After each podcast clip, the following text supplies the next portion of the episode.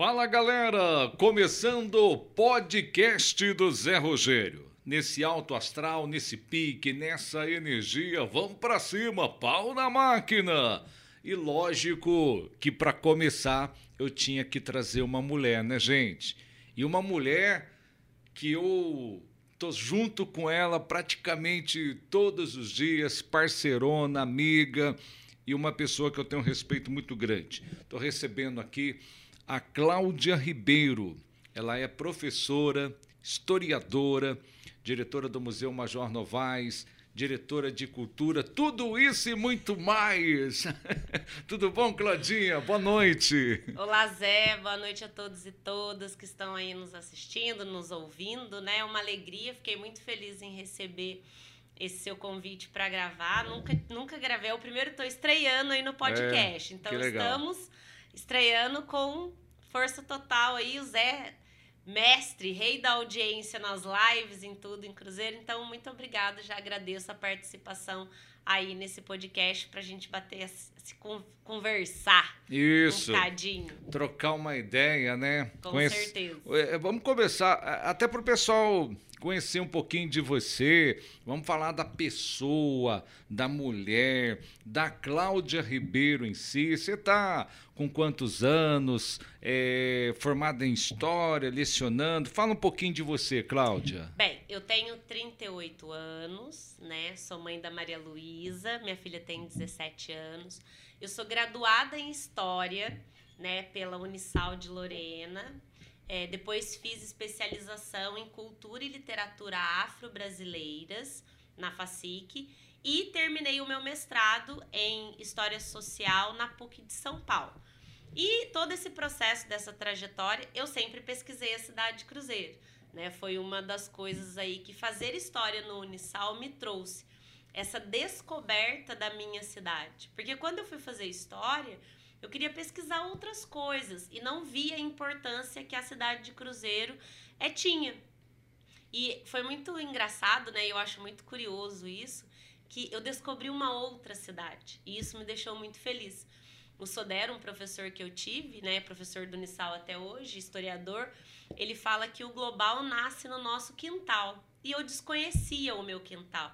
Então foi muito interessante para mim, né, redescobrir, descobrir essa cidade, a cidade menina, a cidade Cruzeiro, pelo qual você sabe eu sou apaixonada, tenho muito apreço e, e me dedicar a isso foi onde eu escolhi, né, tra, tra, traçar uma, uma carreira acadêmica sobre a cidade de Cruzeiro. Atualmente eu estou aí, né, na dividindo multitarefas na, na prefeitura, inclusive é, é, gosto muito, tenho aí um amor muito grande pelo Museu Major Novaes, estou há sete anos no museu. E dou aula também, eu sou professora hoje, né, já dei aula em várias escolas daqui da cidade de Cruzeiro, mas hoje eu estou na rede SESI, então eu estou no SESI de Lorena e no SESI de Cruzeiro como professora de Filosofia e Sociologia. E lá no museu aí, com as atividades culturais, com as pesquisas é, na área de museu, com a pesquisa histórica e mais aí com a diretoria de cultura. Então a Cláudia faz muitas coisas, né? Eu falo que eu não tenho nem tamanho para fazer esse tanto de coisa que eu faço, mas é, você sabe que eu sou agitada. Inclusive, tô aqui rodando desde a hora que eu comecei a falar que eu não consigo parar, né? Mas é porque eu gosto disso, viver acelerada. Posso te dar um título? Pode.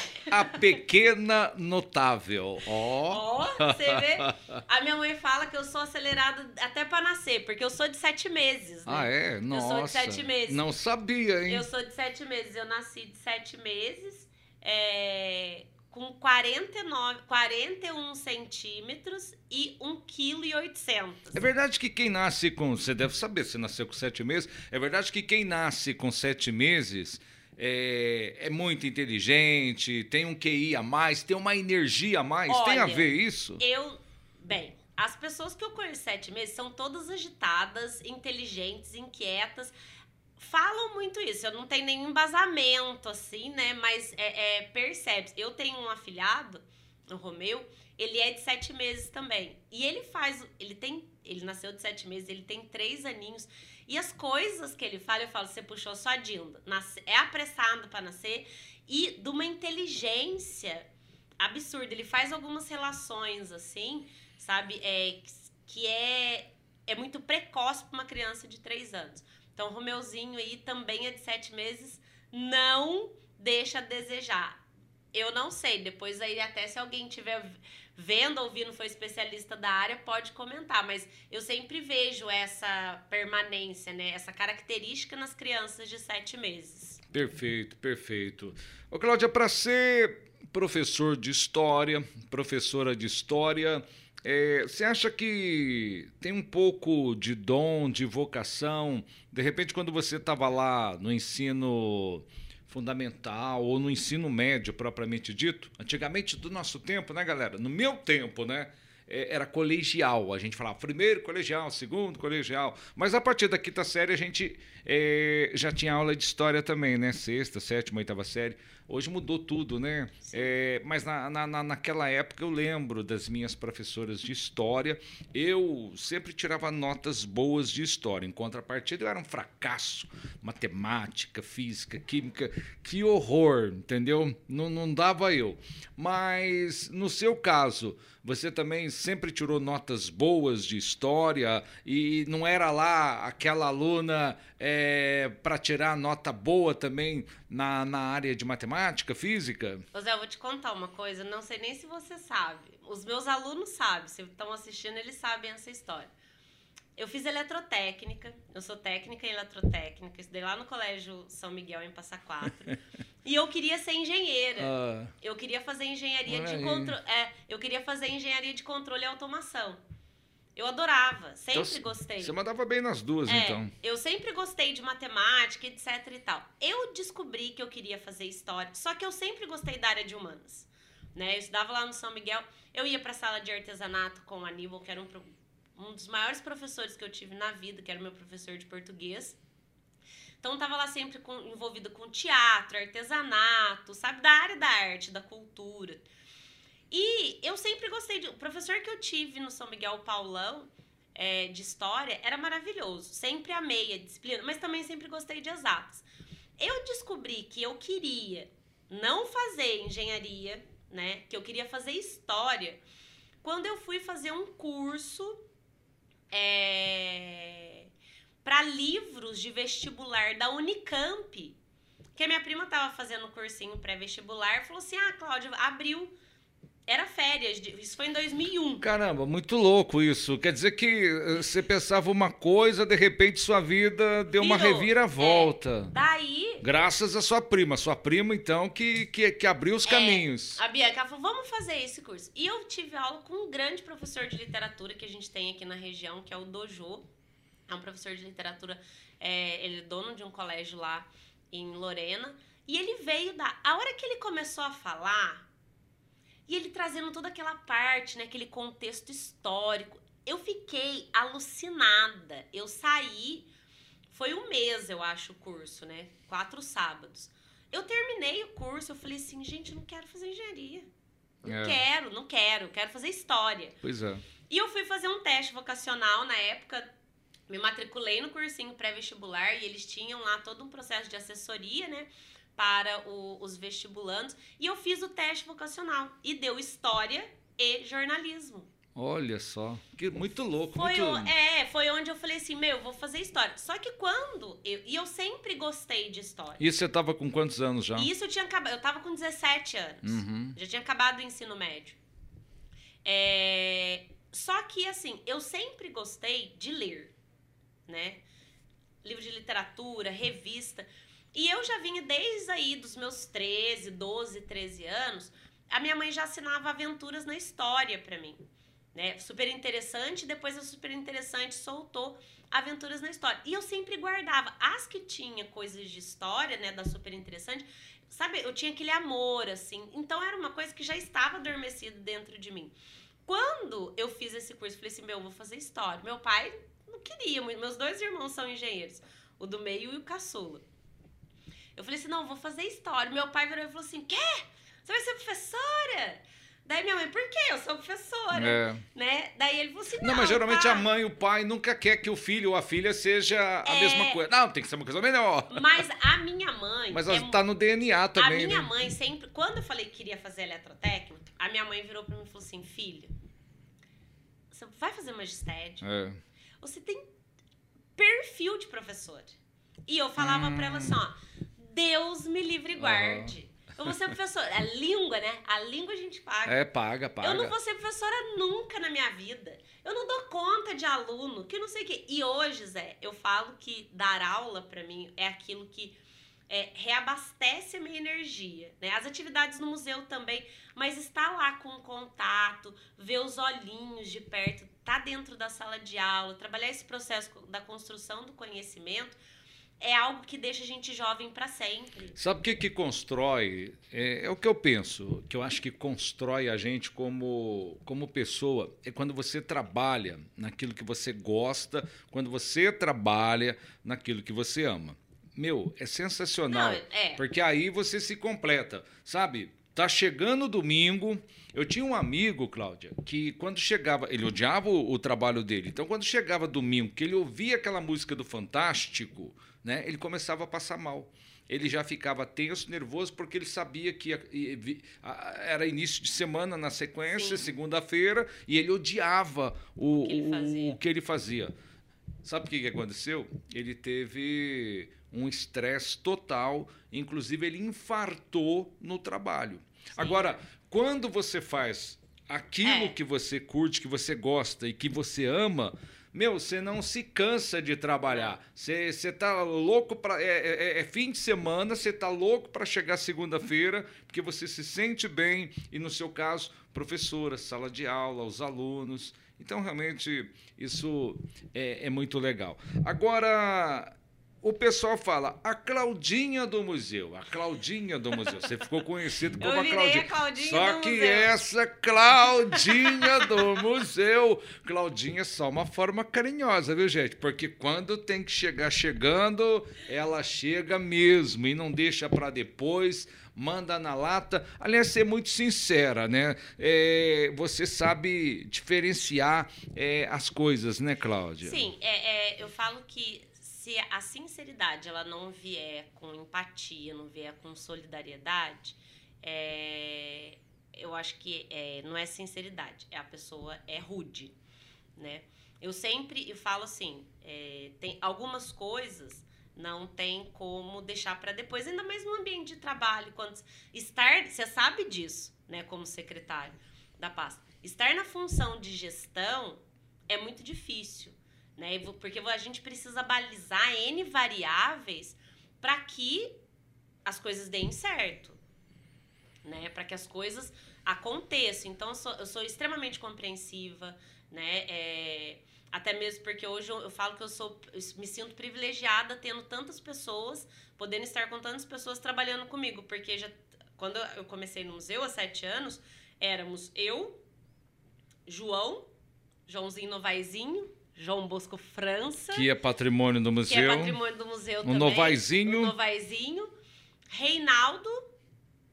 Carlinhos. Reinaldo da biblioteca? Reinaldo da biblioteca. Carlinhos, era assim, éramos nós. Depois o Reinaldo Éramos foi, seis. Éramos seis. O Reinaldo foi para a biblioteca, ficamos eu. Então, assim, hoje eu consigo trabalhar e tenho, e agradeço, obviamente, a você com relação a isso, eu tenho uma equipe né? Porque a gente sabe que o museu cresceu. Hoje a procura pelo museu é, como você fala, o museu caiu no gosto do cruzeirense. Hoje todo mundo quer estar dentro do museu, quer fazer atividades no museu. E isso só uma pessoa não dá conta. Olha o tamanho daquele espaço.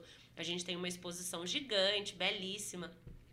Então estar lá nesse processo, né, com essas pessoas, e eu acredito que esteja dando certo, porque todo mundo que vai ao museu é, agradece, elogia, parabeniza o atendimento de todas as pessoas que estão lá. Então, assim, funciona essa sinceridade, mas ela precisa vir muito com, com empatia. A gente está né? vivendo uma fase agora é, em que a caravana cultural está percorrendo os bairros da cidade. Começou é, há duas semanas atrás, lá no Jardim São José, foi um sucesso. Eu sei que agora é, tem Vila Canevari, tem Itagaçaba e por aí vai. É, e tem a Lei Aldir Blanc. Ô, Claudio, o que é a Lei Aldir Blanc e o que é a caravana cultural? Bem, a Lei Aldir Blanc, ela foi, né, um recurso que a, foi aprovado, né, pelo, pelo Senado, pelo Congresso Nacional, foi sancionado pelo, pelo presidente. É um projeto de lei feito pela Benedita da Silva, que é uma deputada do, do Rio de Janeiro do PT.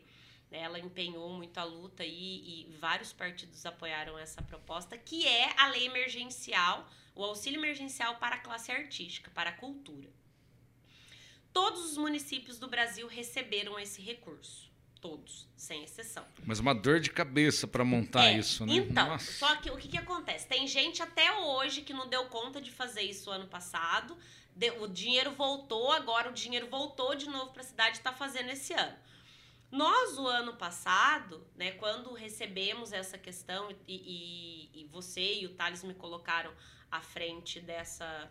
de, de fazer toda essa questão da, da divisão do recurso, etc e tal, e eu tive o, o apoio incondicional e restrito do Conselho de Cultura, principalmente do presidente do Conselho de Cultura, que é um, um meu amigo pessoal, que é o Alisson Mendes, né? Nós nos empenhamos porque é, no processo de mapeamento a gente sabia que a classe artística da cidade estava passando necessidade. Então era mais que urgente que a gente se apressasse, que a gente fizesse tudo com muito carinho e rápido para que esse dinheiro que chegou na cidade chegasse até eles.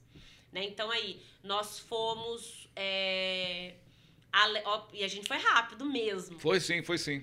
porque a regulamentação da lei saiu no dia 20 de agosto de 2020 e o dinheiro na nossa cidade chegou no dia 16 de agosto de 2020. Então, menos de um mês depois da regulamentação da lei, nós fizemos todos os trâmites para que o dinheiro chegasse na, na cidade. Então, foi inscrição na plataforma As Brasil, criamos os projetos, fizemos toda a esquemática geral de como seria dividido o recurso, mandou para a plataforma Brasil, eles aprovaram e mandaram o recurso. E aí se fala é, em profissionais da cultura, a primeira coisa que vem à mente, ah, o cantor, o músico, é, o pessoal do teatro, mas é muito maior que isso, né? É, eles Envolve ah, não, envolve tudo, né? toda uma categoria, É, toda uma produção. categoria. Porque assim, é, quem é do ramo da cultura, né, da arte? Gente, a pessoa que tá no bastidor, que coloca a luz, né, que mexe no som, que traz a infraestrutura, ela também é um profissional da cultura. O palco. O palco, sabe, o sonoplasta, o iluminador, a Uhum. pessoa que coloca lá a tenda para o evento, toda essa questão de infraestrutura, eles também entram como profissional da cultura. Não é só o cantor, não é só o ator, não é só o bailarino. Temos aí também toda a questão da cultura tradicional, os violeiros, a folia de reis, a capoeira, fotógrafo, sabe? Pessoal que trabalha com fotografia também é considerado.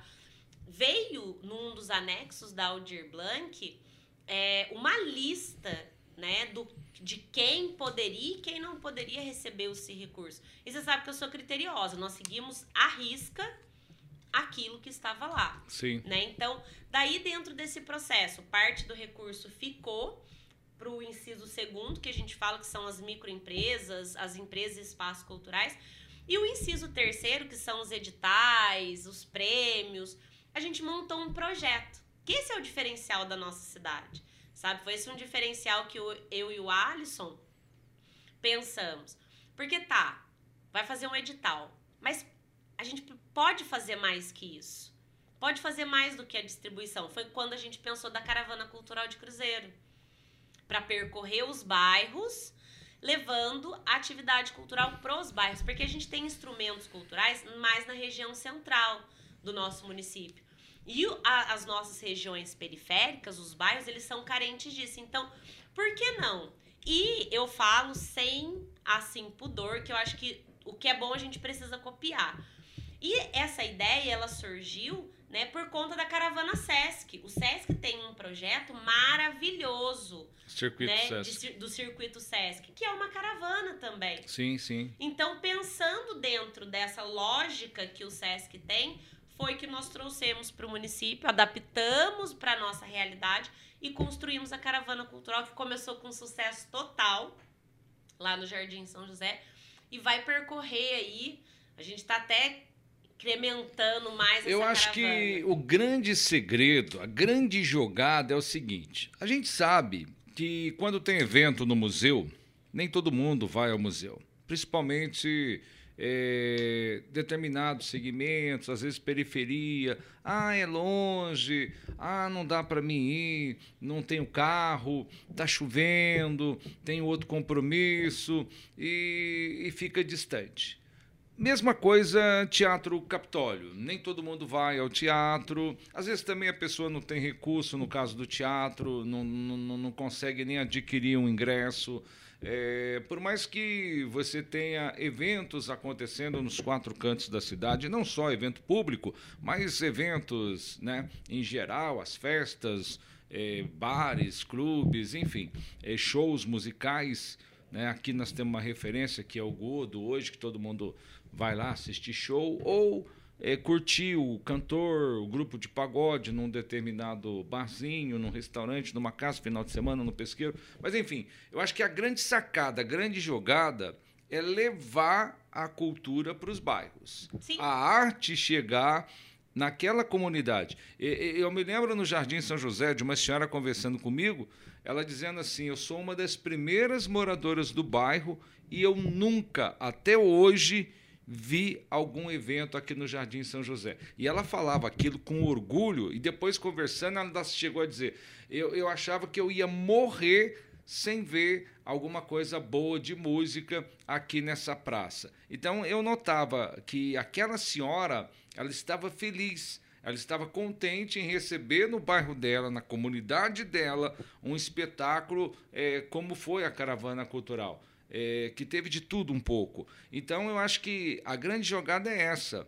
A gente ia até os bairros, ia até os condomínios, ia até é, aquelas famílias mais vulneráveis e levar alegria para essas famílias, porque a música, o, o, o, cinema, o teatro, o circo, enfim, a arte em geral é alegria. E, e, a gente saindo dessa fase, Cláudia, você concorda comigo? Da pandemia que judiou demais, Sim. né? É, as pessoas precisam voltar a sorrir. É, é, eu acho que você falou tudo, Zé. É, e a arte possibilita isso né? Esse encontrar pessoas. E ainda mais a praça, né? A praça é um local assim que a criança vai, que o, o idoso vai passear com o cachorro, que o idoso vai sentar para conversar com outras pessoas. É um local de encontro, né? Daque, daquele cotidiano simples do bairro. E é muito significativo quando você leva para esse bairro e as pessoas vão em massa, como foram, né, em peso, foi todo mundo. O evento ficou lotado do início ao fim.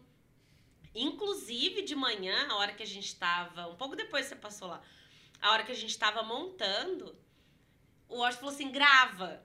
Porque eu acho que eu repeti a programação umas 50 vezes. As pessoas perguntavam: o que, que vai ter aqui? É. Daí a hora que a gente falava: nossa, que bacana, eu volto à tarde. Não, pode deixar que eu volto. E à tarde, 15 para as duas, a praça já estava cheia sabe? Então você vê que a, a pessoa, a, a, aquele entorno viu aquela mov, movimentação e acolheu. E isso foi desde o dia anterior, quando nós estávamos lá, né, na montagem da tenda, na montagem da iluminação, que algumas pessoas foram perguntando pra gente, a gente foi falando, todo mundo falou assim: não, pode ficar tranquilo, a gente toma conta tudo direitinho, a gente tá feliz. Né, de estar tá recebendo essa atividade. Então, a comunidade do entorno foi muito acolhedor, seu Juarez né, que cuida lá da pracinha do São José. Gracinha, belezinha, e todas as pessoas. Foi um, foi um ambiente assim, muito gostoso. Você olhava em volta, tinha gente sentado no gramado, tinha gente lá tomando uma cervejinha, passeando com o cachorro, jogando bola. Tinha gente em todos os lugares, porque as pessoas foram chegando, foram chegando, foram chegando, foram sentando, foram batendo papo, ouvindo a música, vendo teatro, conversando. Ficou uma tarde, assim, e o dia tava lindo, né? Foi uma tarde, assim, maravilhosa. Eu tô, eu tô cansada até hoje. Ah, sim. Isso é... Confesso pra você que eu tô cansada até hoje. Porque eu cheguei lá, era 10 para 7, saí 9 e pouco da noite de lá. Mas é algo, como você falou, quando a gente faz aquilo que a gente gosta, é, o cansaço a gente até releva ele. Porque é tão gratificante, sabe? Saber que aquilo que a, a nossa equipe se dedica tanto, organizando, preparando todo mundo lá com muito carinho, é recebido com carinho. Né? Então, essa troca faz com que é, a gente se revigore. Né? Ainda mais nesse momento, dentro, a gente está nessa reabertura, a pandemia ainda não acabou, a gente está nessa reabertura, então a gente precisa de alegria. Então, esses momentos é aquilo que nossa, vale a pena. Né? Aqui no nosso podcast, pela RC Vale, nosso canal no YouTube, nosso Instagram, página RC Vale no Facebook e nas redes sociais do Zé Rogério também. Cláudia Ribeiro é a nossa convidada. Estamos aqui trocando ideia, batendo papo. Cláudia, você parou de comer carne? Você é vegetariana agora, mulher? Parei. Parei de comer todas as carnes, né? Eu é tava mesmo? falando hoje. Ah. É, você não come carne, você come peixe. Eu falei pro aluno, ah, eu não como McLanche feliz. Mas tem, tem de peixe, Cláudia. Eu falei, eu não como nenhuma carne. Faz dois anos e oito meses que eu estou vegetariando, hum. né? Parei aí é, desde, dois, desde o dia 10 de fevereiro de 2019, que eu não consumo nenhum tipo de carne. E tem sido uma experiência muito bacana para mim, sabe, Zé? Eu achava que eu não iria conseguir. Não é que eu não goste de carne, que eu acho carne ruim. É uma questão política, ideológica, da, daquilo que eu defendo, etc e tal. Tem N situações para além da causa animal, obviamente, né? Mas, assim, é pensando mesmo nessa questão do, do planeta, do consumo, né? A gente sabe que o consumo, ele tá aí e não tem como a gente viver fora disso. Nem que for ermitão no meio da colina.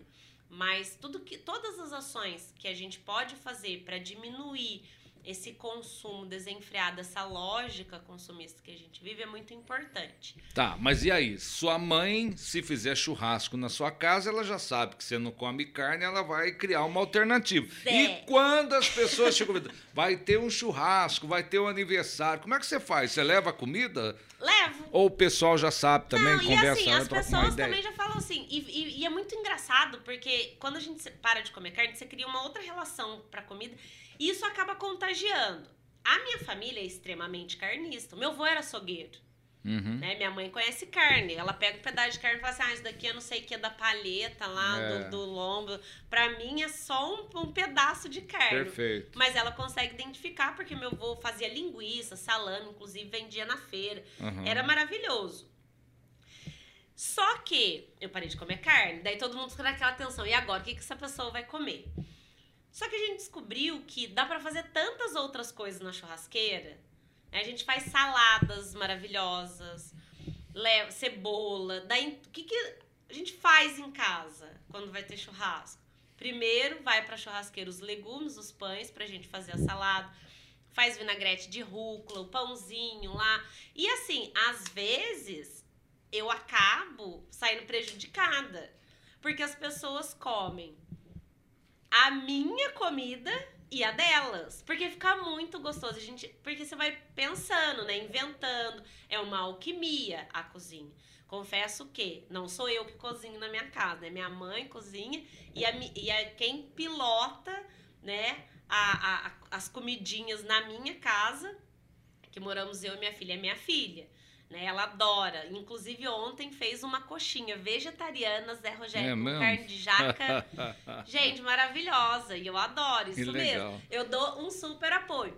Mas é essa situação. Você precisa, você leva a sua comida. Ah, o que, que você vai levar? Levo isso. Então vamos colocar antes para não colocar na mesma Cervejinha você toma. Ah, lógico, né, Zé? Mas o cigarrinho não parou ainda. Mas o cigarrinho não parei. E precisa também parar com o cigarrinho. É, então, falo, todo mundo fala assim: "Ah, não entendo, você não come carne fuma". Eu falo assim: é. "Gente, uma coisa de cada vez, não dá para tirar tudo ao mesmo tempo. Façamos, vamos devagar, é um processo, né?" E vem cá, você curte tato, né? A gente percebe isso claramente, né? É, como é que você vê isso? É, eu comecei a fazer tatuagens, eu tinha 27 anos. Faz bastante tempo aí que eu tô num processo. Eu tenho as costas fechadas e o braço fechado. Eu gosto muito de tatuagem. Eu acho. Eu não, eu não sou uma pessoa que, que usa anel, brinco, né? Eu não gosto muito disso, até mesmo porque eu não posso usar isso, que me dá. Eu tenho muita reação alérgica, né? Tudo, praticamente. Então, eu optei a fazer tatuagem. Então, é um adereço que eu tenho. É a forma como eu me identifico. E as minhas tatuagens, elas são muito assim, minhas, sabe? Então, eu tatuo frases de poemas que eu gosto, poemas que eu escrevo, né? Eu tenho aqui no meu braço Dom Quixote, que é um dos personagens da literatura, né, do Miguel de Cervantes, que eu mais tenho apreço. E aqui dentro eu tenho uma frase dele que é muito Cláudia, né, que ele fala assim: mudar o mundo, meu amigo Sancho. Não é loucura, não é utopia, é justiça. E você sabe que eu sou muito assim. Bacana, né? eu curto é, isso. É, eu tenho essa, eu sou, eu sou uma pessoa que eu tenho muita, muitas questões ideológicas é, é, enraigadas. E eu vou perguntar né, um pouquinho, firmes. vou perguntar um pouquinho disso para você já já, mas essa sua paixão pela literatura, né? É, esse ano ainda vai ter Flick lá no museu também, a feira literária, que é um grande sucesso, vai ser de novo, não tenho dúvida. Você já pensou em escrever um livro? Passa pela sua cabeça ou de repente você está escrevendo, está quietinha? Então, a minha dissertação de mestrado, ela foi publicada, né? Aham. Já escrevi um livro. Já, já passei, já, eu, já, eu já passei por todo. Diz que a pessoa, é, para ser um homem ou uma mulher, ela precisa ter um filho, publicar um livro e plantar uma árvore, né? Já cumpri essas Você já três fez, etapas. você já fez tudo essas isso? três etapas. Mas eu, eu pretendo né, escrever mais sobre Cruzeiro. Eu quero publicar mais A sobre história de Cruzeiro. Cruzeiro. Sobre a história de Cruzeiro. É que agora, sim, a gente acaba não tendo tempo, né? Zé? Aliás, tem uma polêmica aqui, é, vamos tocar nesse assunto. Nós estamos dia 2 de outubro, comemorando o aniversário da, da, da- da cidade.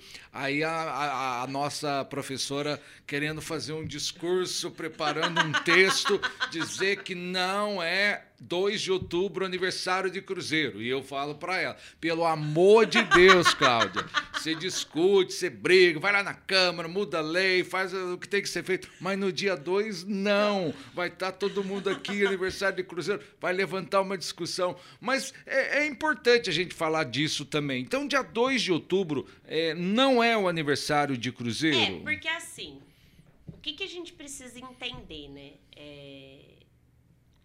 A história é feita de movimentos, tá? De rupturas, de continuidades, permanências. É... O 2 de outubro, ele traz, é uma data importante, mas não é a fundação. Né? A primeira fundação que a cidade teve, e a gente também precisa entender essa, porque o território ele é maleável, né? O território ele é constituído por marcas, por, por processos. A cidade de Cruzeiro, né, enquanto vila, ela nasce lá em 6 de março de 1871, com a fundação, né, da, Sim. da Nossa Senhora da, da Conceição do Cruzeiro A Vila Nossa Senhora da a Vila Conceição. Nossa Senhora da Conceição do Cruzeiro, que é lá no Embaú. É. Só o que, que acontece? A estação ferroviária, ela muda essa lógica. E a gente precisa entender isso seguinte. Por que, que nasce nesse contexto lá? Né? Porque aquela região, ela era importante financeiramente. Ela tinha, porque era o, foi o, isso vem né, desde o, do, da questão do tropeirismo, da subida para as minas, sabe? Então tem uma história anterior a isso. Era um vilarejo que ganhou a alcunha de vila por conta do número de pessoas e infraestrutura. Só o que acontece? A estação ferroviária, ela é inaugurada. A nossa estação ferroviária que tá aí, vai passar por um processo de restauro, vai ficar lindona também, né? E isso muda o eixo. Porque a ferrovia passava aqui, né? A ferrovia não passava lá. Uhum. Então a gente precisa entender que aquela região ela passa por um processo de decadência, fazendo que essa região que se constitui em torno do, do povoado da estação, né, que inclusive tinha até imprensa, chamado Povoado da Estação. Tem lá no museu, viu, gente? Se alguém tiver curiosidade para ler. É fantástico, já li. Começou a reerguer. O que que acontece? essa localidade, ela ganha uma, por conta de ser parada obrigatória de trem, ganha um destaque, fazendo com que a, a região do Embaú decaísse. O, a, a, os tributos recolhidos aqui supera o do Embaú. O que, que todo mundo faz? Migra para cá. Sim. Migra para cá. Então, o que, que acontece no 2 de outubro? Não é o nascimento de Cruzeiro, mas sim a transferência da sede administrativa, que antes ficava no Embaú e agora fica na cidade de Cruzeiro. Só que já viu aquela história? Quem conta um conto aumenta um ponto. Isso foi construído no imaginário do cruzeirense por conta de uma situação, né, de projeto de lei.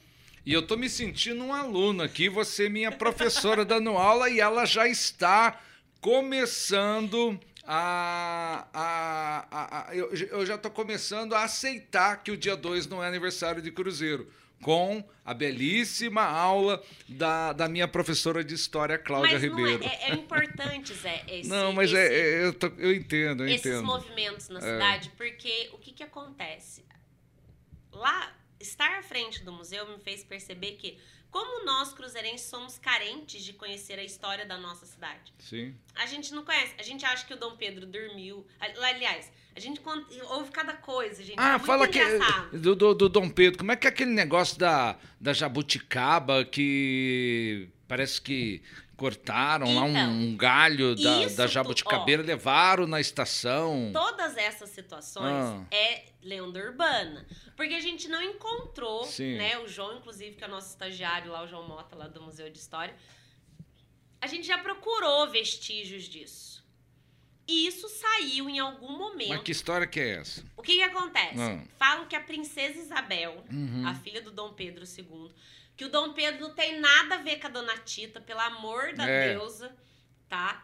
O Dom Pedro, ele era o imperador do Brasil. A Dona Tita era neta do Major Novaes. Porque a Dona Tita já virou amante do Dom Pedro, mulher do Major, senhor. É, mulher do Major já ouvi muito. Mulher e, já Major. ouvi também essa história. Ah, Dom Pedro tinha um caso com a Dona Tita. É, coitada da Dona coitada Tita. Coitada da Dona Tita. Daí o que que acontece?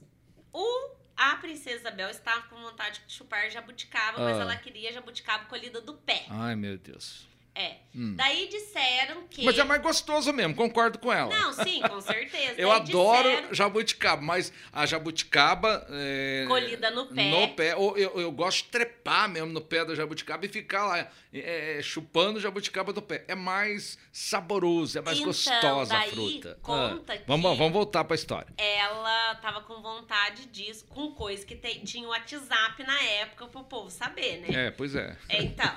Daí disse que ela tava com vontade e que o major ficou sabendo que ela passaria por aqui de trem para ir pro para São Paulo e pediu, né, para algumas pessoas lá que estavam na condição de pessoas escravizadas é, na fazenda tirarem, né? Alguns falam que foi uma árvore. É. outros falam que foi um galho, mas enfim, a história é que ela tir, que eles tiraram a jabuticaba e levaram até a, a janela da estação da do trem, do trem para a princesa Isabel pegar uma jabuticaba. É hum, pictórico, né? Olha. A gente não tem comprovação dessa é, dessa lenda urbana.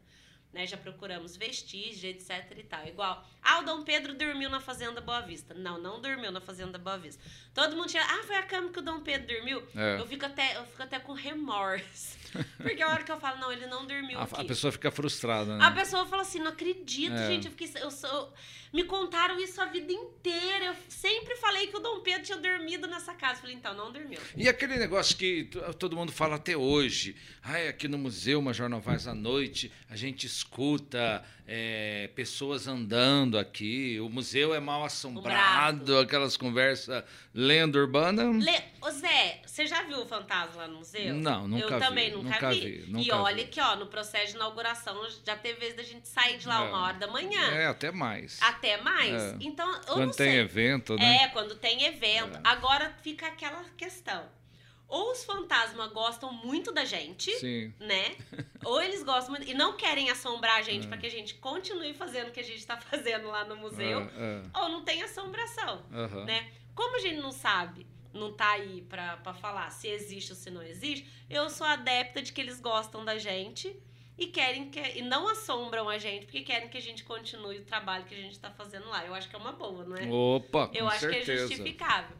Mas assim, é, é- falando aquela situação que você estava falando, né, da- do 2 de outubro, é muito interessante perceber porque a gente sabe que a gente conhece pouco a nossa história, né? E eu como historiadora, eu me sinto privilegiada de estar à frente desse trabalho há tanto tempo, né? E cada vez que chegam as pessoas, elas chegam sempre para somar, porque a gente pouco conhece a nossa história. Tem muito que pesquisar ainda, sabe? E fazer esse trabalho de contar, recontar, ressignificar essa história é importante porque é sabendo a nossa história que a gente descobre a identidade do que é ser cruzeirense. Ser, Bacana. cru- ser cruzeirense para mim é algo assim muito maravilhoso. Eu Uhum. amo minha cidade. Isso. Eu amo minha cidade, escolhi é, essa cidade que Nós eu quero. amamos, é. É, Eu essa também amo. cidade que eu quero é, terminar a, aí a minha carreira profissional, ficar a minha velhice. Nunca tive pretensões de ir embora. Amo atuar em todos os segmentos aí de forma muito ativa na cidade. E quando a gente e, e como que a cidade ela ganha uma outra dimensão quando a gente conhece sobre a história dela. Então eu sou privilegiada em saber disso. Então é, é, é muito bom poder estar numa função que te permita isso. Os meus, eu falo para os meus professores lá da PUC, eu falo que é, olha que maravilhoso, eu construí uma pesquisa acadêmica, né, que foi publicada, que tem aí mais de 800 downloads no, no site da, da PUC. Bom. Tem gente nos Estados Unidos lendo, tem gente na Áustria lendo, tem gente é, no Reino Unido lendo a minha dissertação, né? E é até engraçado eu falo, nossa, mas por que, que esse povo tá lendo que eu tô escrevendo? Tá lendo sobre Cruzeiro. É. Mas é massa saber É, que tem gente ou- em outros cantos lendo, né? Essa pesquisa acadêmica, eu consegui dar concretude para ela. Ela sai do campo abstrato e eu acho que é por, isso que a gente estuda, é por isso que a gente faz mestrado, é por isso que a Sim. gente faz doutorado, que vai para o estrito senso, para ter a possibilidade de pegar tudo isso e tornar acessível, porque se o conhecimento ele não for democratizado, para que que vale? Só para ter um diploma debaixo do braço? É verdade. Agora, você tem uma ideologia, vamos falar um pouco dela, né? Eu sei do seu posicionamento político, você hoje é filiada ao PSOL. Você já foi do PT também? Não. Não, do A PT minha não. primeira filiação foi. Eu nunca tive Ah, filiação o primeiro partido político foi o PSOL. Eu nunca tive filiação partidária. A primeira filia- filiação partidária que eu tenho é do PSOL desde 2019. Tá certo. Mas fala um pouco desse seu posicionamento, dessa sua ideologia que vem de Karl Marx e passa por essa fase, essa discussão, essa divisão do Brasil, né? E, e tende a acontecer de maneira mais fervorosa, de acordo que aproximar a próxima eleição. Mas, enfim, é, eu sei que, que não é fácil para você também, porque a carga é muito forte, e, mas eu sei que você também é muito bem preparada e, e encara também. Mas tem um grupo muito um, próximo ali também. Eu acho que vocês têm um, o PSOL, a- a- aqui em Cruzeiro, tem um grupo muito bacana, muito coeso. E, e eu acho que o grande diferencial eh, de vocês, e aí eu, eu quero até eh, fazer um, um elogio, é que há uma união. E a ideologia ela realmente predomina. E nem todo partido político é assim. A gente vê muito partido aí tipo assim ah para ganhar a eleição vamos trazer fulano vamos trazer beltrano e não tem ideologia sabe? Usa só a sigla para se eleger depois ganha a eleição e, e- e o partido em si e, e aquele propósito aquela ideologia, aquele planejamento, fica tudo, sabe, como segunda opção. Já eh, o, o PSOL não, a gente sabe que tem realmente ali um programa, tanto nesse atual momento, como se chegar a- a- ao poder para depois governar, né? É, é, um dos motivos pelo qual eu escolhi o pessoal para me filiar foi justamente isso, né? Ele hoje atende é toda aí a perspectiva ideológica no qual eu acredito. Tá? Embora pesquise é, as minhas pesquisas acadêmicas elas giram em torno do Partido Comunista Brasileiro, que foi fundado na nossa cidade. Não adianta que todo cruzeirense tem um pezinho lá no comunismo. É, tem uma história muito bonita, né? É, inclusive, é, do Partido Comunista. Mas eu escolhi, né, por questões mesmo de não ter o, o PCB em, Cruzeiro, é, me filiar ao, ao PSOL. Os meus companheiros, nós somos companheiros, né? Nós somos amigos, nós frequentamos a, a casa um dos outros, a gente se ajuda, a gente se acolhe, né? É, eu acho que esse é o diferencial. Nós estamos lá um pelos outros e fazemos as coisas de forma muito horizontalizada e coletiva. Então, por isso eu estou no PSOL, né? Todas as minhas pesquisas acadêmicas, elas têm fundamentação teórica, né, na teoria marxiana, na teoria de Marx, né? Cláudio, o que, que é marxiano e o que, que é marxista? Se os meus alunos estão assistindo e não souberem responder, eu vou arrancar a orelha, porque eles sabem disso. Mas vou contar pro pessoal em casa. A teoria marxiana é aquilo que vai beber em Marx, né? Eu utilizo dos escritos, das concepções, do que o Marx escreveu.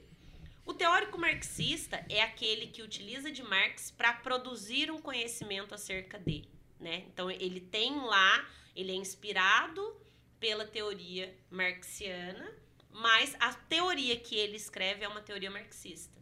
Então, então é, tem essa diferença. Marx embasa todas as minhas pesquisas acadêmicas, né, sobre, até mesmo porque, como eu pesquiso a classe trabalhadora, e não tem quem fundamente melhor a classe trabalhadora do que Marx, né? Então eu uso Marx, Thompson aí para fazer estabelecer esses diálogos que são dois nortes, dois referenciais teórico, metodológico para se analisar a classe trabalhadora. Então, é essas são essas percepções ideológicas que eu tenho, né, e que diante dessa, de toda essa questão ideológica, é, hoje estou no PSOL por conta disso. Mas eu falo que eu sou é, é, de esquerda de berço. E você se considera uma comunista? Ô Zé, não, porque eu tô dentro de uma lógica capitalista, né? É...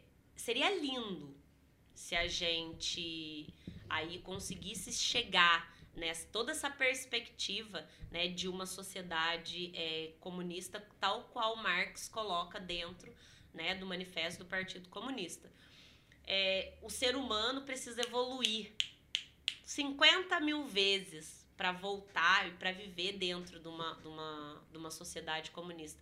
Porque a sociedade comunista ela não tem a presença do Estado. Então é autogestão. Né? A, presença do Estado ela, ela se esvai. A Rosa de Luxemburgo fala que por que, por que ser comunista? Né? Para que a gente viva numa sociedade no qual todos sejam iguais, humanamente diferentes e totalmente livres. Uhum. Então, é, é, é, é, isso muito bacana. Eu ouço muitas pessoas falando assim: ah, mas o comunismo não deu certo. O capitalismo deu certo. Tem gente no mundo que passa fome. E não é por falta de produção de alimento. O mundo produz hoje comida para matar a fome do mundo seis vezes. A gente desperdiça por dia de comida o que as pessoas comeriam no mundo inteiro. Então a desigualdade social e o acúmulo excessivo de riquezas, ele é muito triste. Que bom seria se todo mundo pudesse ter uma casa, se todo mundo pudesse ter um carro, se todo mundo pudesse é, ter comida em casa. Agora explica uma coisa para mim, entendi. É... Como o PSOL consegue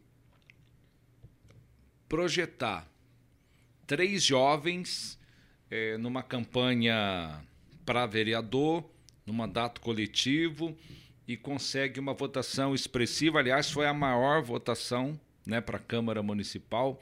É, como é que vocês conseguiram é, chegar a, a, essa votação? Lógico, é, infelizmente faltou votos dentro do partido para atingir o quociente eleitoral para que essas candidatas viessem a exercer o um mandato na Câmara Municipal. Mas qual a semente plantada e o que vocês pensam para o futuro? É, eu vou fazer análise Cláudia, né? Porque todo pronunciamento do PSOL a gente faz de forma coletiva, faz plenária. E é, então, assim, essas questões é, é uma fala muito de Cláudia, de historiadora, fazendo análise como membro do PSOL, como filiado do PSOL, mas não em nome do PSOL.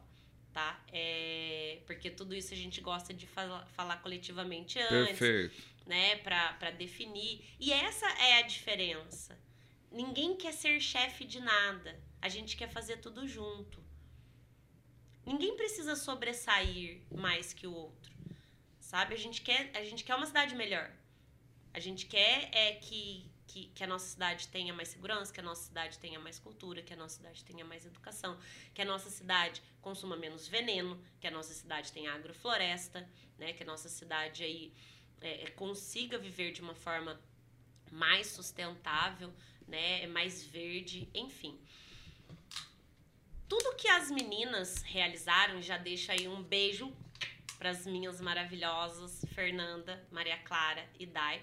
A Maria Clara, inclusive, foi minha aluna na rede municipal de ensino, na Escola Lions, no qual eu iniciei a minha carreira como funcionária, né, professora da rede municipal de ensino, no qual eu estou efetiva há 13 anos. Legal. É... Primeiro, nós somos um partido que não temos dinheiro.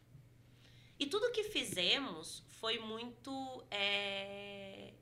Coisa boa também contamina, sabe, Zé? Ideias, ideais também contaminam, mas não de forma pejorativa, mas por transformação, por mudanças. É, eu acredito que elas tiveram essa expressividade porque elas representam uma lacuna dentro do cenário eleitoral do município de Cruzeiro que representam as pessoas que têm um pensamento jovem, que querem uma transformação.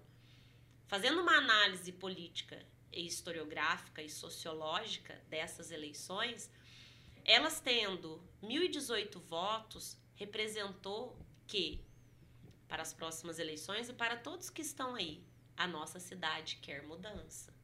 A nossa cidade solicita mudança. E por isso que elas tiveram todos esses votos né? A, a nossa cidade tem é menina e tem anseios.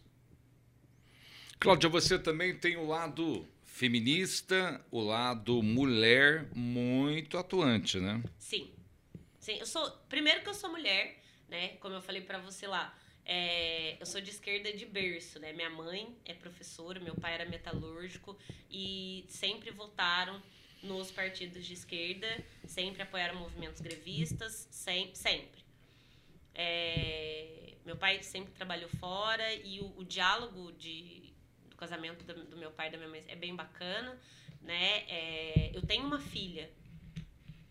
E a gente percebe que, e sendo professora de história, eu percebo que as mulheres sempre foram alijadas da história. E faço um desafio para quem está em casa, né? Quantas mulheres vocês aprenderam de teóricas na física, na química, na matemática, na história, na filosofia, na sociologia? Quantas mulheres vocês aprenderam?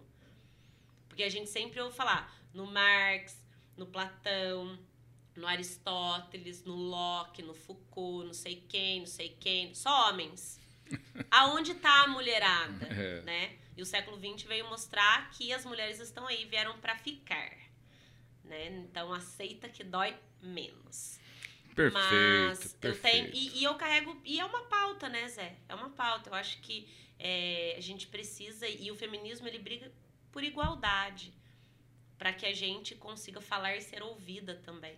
Não ser mais ou menos, mas estar lá, né? Em pé de igualdade dentro desse processo. E esse pé de igualdade não significa, ah, então carrega o saco de cimento. Para. É. Esse contra-argumento é muito vazio, sabe? E muito chulo. Porque se a mulher precisar carregar, ela vai carregar também. Também. Também. Não, concordo. Concordo. Cláudia, muito da hora essa nossa conversa, esse nosso podcast. Aliás, eu estou começando hoje, você é a nossa convidada, a primeira convidada o primeiro episódio né, de uma série. Mas eu fiz questão de, de convidar uma mulher. Eu queria convidar realmente uma mulher para ser o primeiro programa. E aí, quem que eu trago? Penso daqui, penso dali. Eu falei, quer saber de uma coisa? É ela mesma. é, é, a Cláudia Ribeiro, a pequena notável, a Claudinha do, do museu. museu. Então, eu estou muito feliz com a sua participação. Quero agradecer você sabe que eu tenho um respeito, uma admiração muito grande pela sua pessoa. É lógico que tem hora que às vezes a gente pode discordar de algumas questões, mas a gente se respeita, a gente se entende. É importante. É né, isso que é importante, né? Eu acho que. Mas no, no, no final. A, a, nossa dobrada é boa e a gente quer o bem de Cruzeiro, a gente quer o bem da cultura, né? E da história como num todo aí, como você já, já pôde descrever aqui durante o podcast. Vou te dar um, uma torta eu estou holandesa. olhando para isso desde a hora que eu cheguei. Você está aqui com todo carinho para você saborear. Zé. E Ó. já que você está aqui, essa outra é da sua filha. Ai, a Maria Luísa vai adorar. Você leva uma, uma é sua, outra é da Maria Luísa. E eu gostaria que você agora, né, fechasse, não sei, de repente tem alguma coisa que eu não perguntei, que a gente não, não falou, não conversou, que você acha que é importante, fica à vontade. Olha, Zé, é... que eu queria deixar, né, aqui de mensagem, muito você fala, ah, Claudinha do museu, eu acho muito engraçado, às vezes eu chego num lugar e falo assim, ah, menina do museu, eu falo assim, nossa, até me sinto famosa, menos. Mas é muito, é muito importante para mim, sabe? É, estar à frente desse projeto.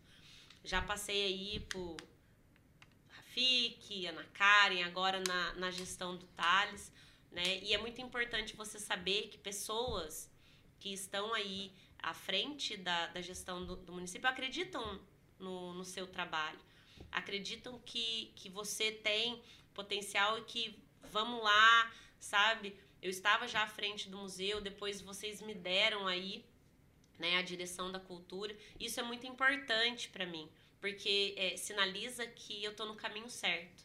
Né? E o melhor, eu estou no caminho certo para a cidade. Porque, no fundo, todos nós queremos isso, que a nossa cidade avance, que a nossa cidade cresça. Né? Como eu falei aqui, nós já falamos sobre isso. Nós temos um, eu tenho um amor muito grande pela cidade de Cruzeiro. Eu quero muito bem essa cidade. E, e é muito importante saber que faço parte desse processo de melhoria, de transformação da cidade.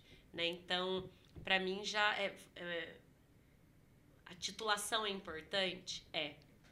Mas conseguir sair desse mundo acadêmico e pisar no chão e transformar esse chão em escadas para que outras pessoas também percorram e avance, aí é assim. É deixar o nome na história, né? Então isso é muito e bacana. Estamos fazendo história, né, Cláudia? Isso é muito bom, Sim, né? Sim, com certeza. A história não para, né? Ela não. continua. Escrevendo novos capítulos. E foi muito legal. Eu que agradeço. Sucesso. Adorei. Junto, tamo junto. É uma pessoa de um coração grande e é uma mulher com carinha de menina. Gente, estamos fechando aqui é, o podcast do Zé Rogério. Esse é o nosso primeiro episódio. Obrigado pelo carinho. Quinta-feira que vem, mais um convidado especial para a gente conversar, para que vocês possam ouvir, para que vocês possam assistir, para que vocês possam acompanhar aqui nas redes sociais do Zé Rogério e da RC Vale. Obrigado pelo carinho. Agradecendo o Leonardo Baboni, agradecendo o Gandra, a toda a equipe, o Anderson Baboni, a todos vocês. Nosso muito obrigado. Beijão do Zé, da Cláudia. Tchau, gente. A gente se vê até o próximo podcast do Zé Rogério. A gente se vê, a gente se fala.